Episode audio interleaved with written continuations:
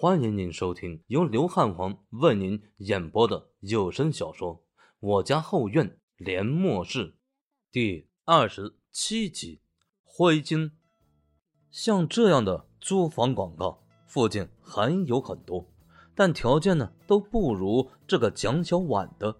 张一峰想都没想，直接按照路标走进了一条小胡同。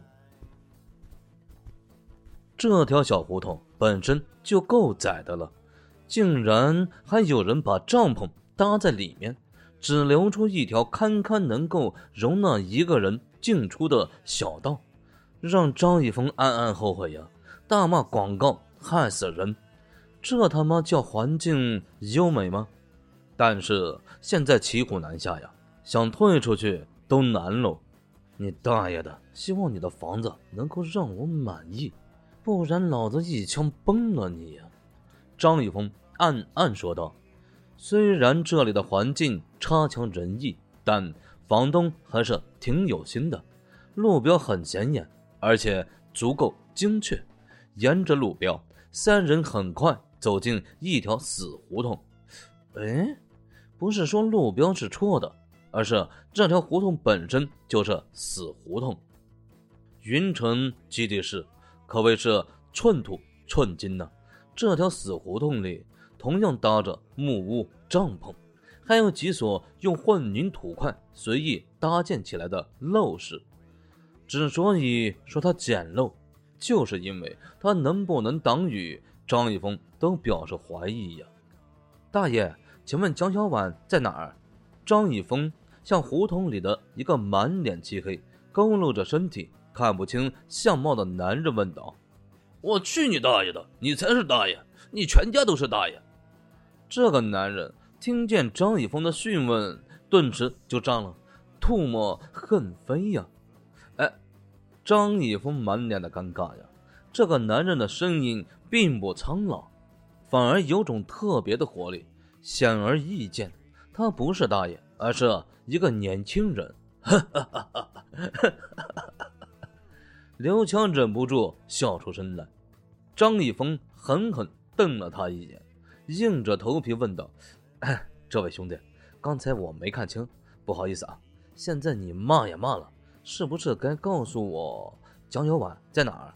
这个年轻人似乎也解气了，意犹未尽的直起腰杆，中气十足的喊道：“蒋小婉，有人找你，出来接客了。”这话一出。张一峰是脸色一黑呀，刘强也是一脸的黑，马世纯呢，小脸微微的一僵。我日的，谁呀？这么不开眼，这时候来打扰老娘休息？一道低沉沙哑的声音传来，顿时让张一峰三人身体一震。强哥，我有种不好的预感，我们还是撤吧。哦，同意。两人二话不说，转身就走啊。这时，大地突然震了一下，一个衣冠不整的胖女人呐，手里提着菜刀，猛地从房里冲出来，大声喊道：“哪个挨千刀的？找老娘啊！”张一峰脚步一顿，笑容有些僵硬，他是不断的往后缩吧，却被刘强一把推了出去。我去你大爷的，强哥，你这个王八蛋呢！张一峰在心里无力的大骂，面对着这个凶神恶煞的胖女人，张一峰试探着问道：“你是蒋小婉？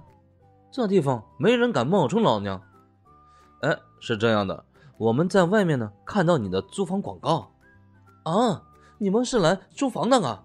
蒋小婉咋咋呼呼这一嗓门，吓得张一峰是小心肝扑通扑通的跳啊！只见他连忙扔掉菜刀，脸上笑得跟朵菊花似的，那模样啊，要多热情呢就有多热情。哎，两位啊，啊不，三位，你们跟我来，我带你们看看。不是我蒋小婉自夸，我蒋小婉的房子不敢说跟内城比，但在贫民区这一片，绝对呀是顶级的。蒋小婉热情的是不要不要的，当然她热情的呢有些过度。你他妈拉着我不让走是怎么回事呀？几乎是在蒋小婉半拉半强迫的情况下，三人参观了房子，不能说满意，更不能说差，只能算是一般。比起外面的帐篷木屋，这里无疑是天堂。你这房子租金怎么算？张一峰忧郁着问道。我这里呢，只有三间房出租，情况你们也看到了，独门独院，绝对是贫民区独一份。行了啊，别跟我扯这些没用的，爽快点。多少钱？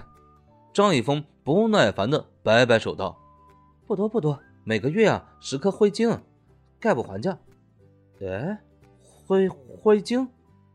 张以峰跟刘强是一脸的懵逼啊，这是啥玩意？别看江小婉外表粗犷，但跟刘强一样，心思细腻着呢。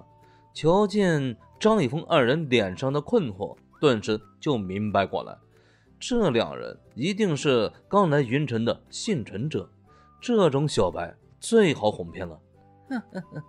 今天看来要大赚一笔了。想到这里，江小婉的笑容更加亲切了，用低沉沙哑的嗓音抑扬顿挫，说起了灰晶的来历，巴拉巴拉一大堆呀。总结起来呢，就一句话：灰晶是丧尸的晶核，也是云城基地市的通用货币。就这么简洁，还有谁？哎，那你看看是不是这个？张一峰把从马思纯手里抢过来的金盒拿出来，见到张一峰手上的金盒，江小婉是双眼发光呀！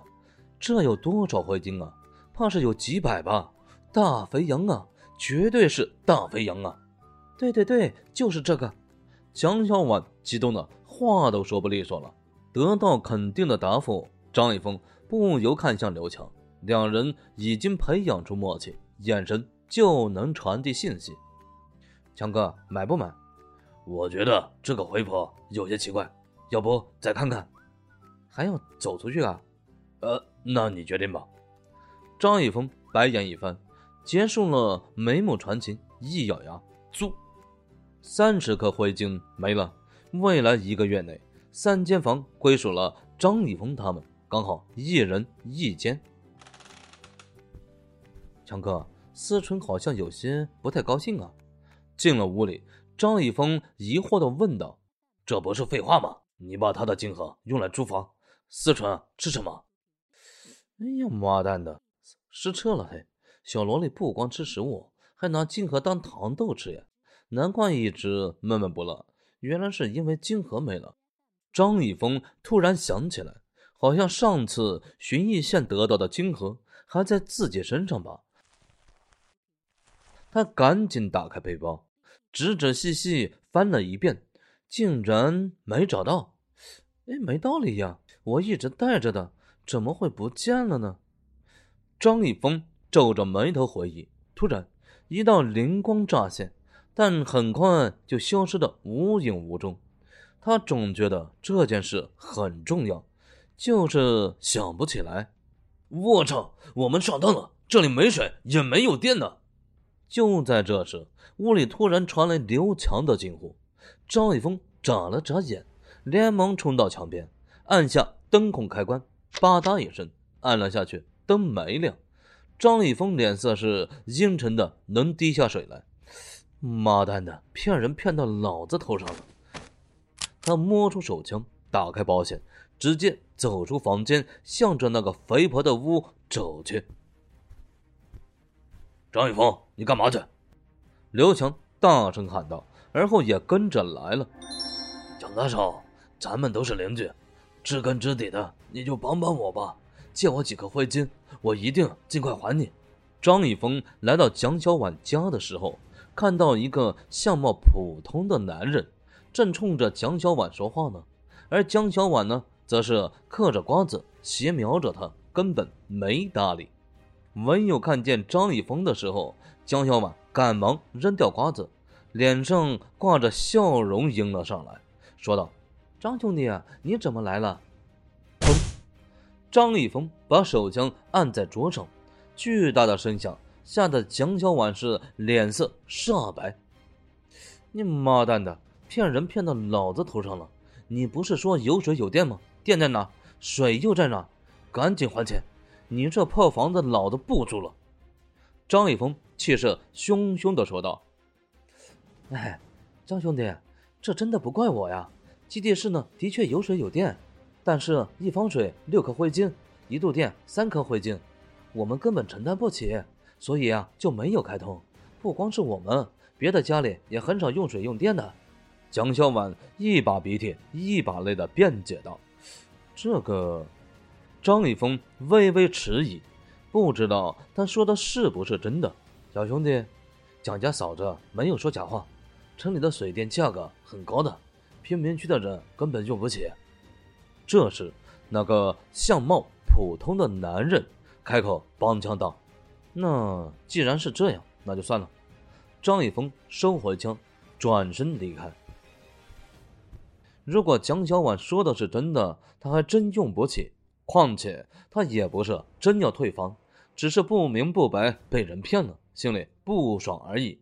蒋家嫂子，你看现在，滚，别来烦老娘！那个中年男人脸色一僵，恨恨地说道：“蒋家嫂子，我牛恨要不是没办法，绝不会跟你借钱。你这样羞辱我，是不是太过分了？你信不信？”我把你坑骗别人租金的事情捅出去。闻言，江小婉满脸肥肉，剧烈的抖动起来，恶狠狠的吼道：“去去去，你去呀，你去呀！老娘不好过，你也别想好过。借钱没门，你就等着你女儿死吧！”你，牛恒气的是嘴唇直哆嗦。蒋家嫂子，求求你，就六颗灰金，我一定会还你的。没钱。牛恒退然的从蒋小婉家里走出来，别看他说的信誓旦旦的把事情捅出去，这不过是吓唬吓唬蒋小婉罢了。真要让他这么做，他做不出来。牛恒站在胡同里，微微迟疑，脸色变幻，一咬牙，突然向着张一峰租的房子走去。咚咚咚，张一峰正在屋中跟刘强聊天呢。听见敲门声，顿时走了过来。开门一看，顿时露出诧异的神色：“是你？你有什么事吗？”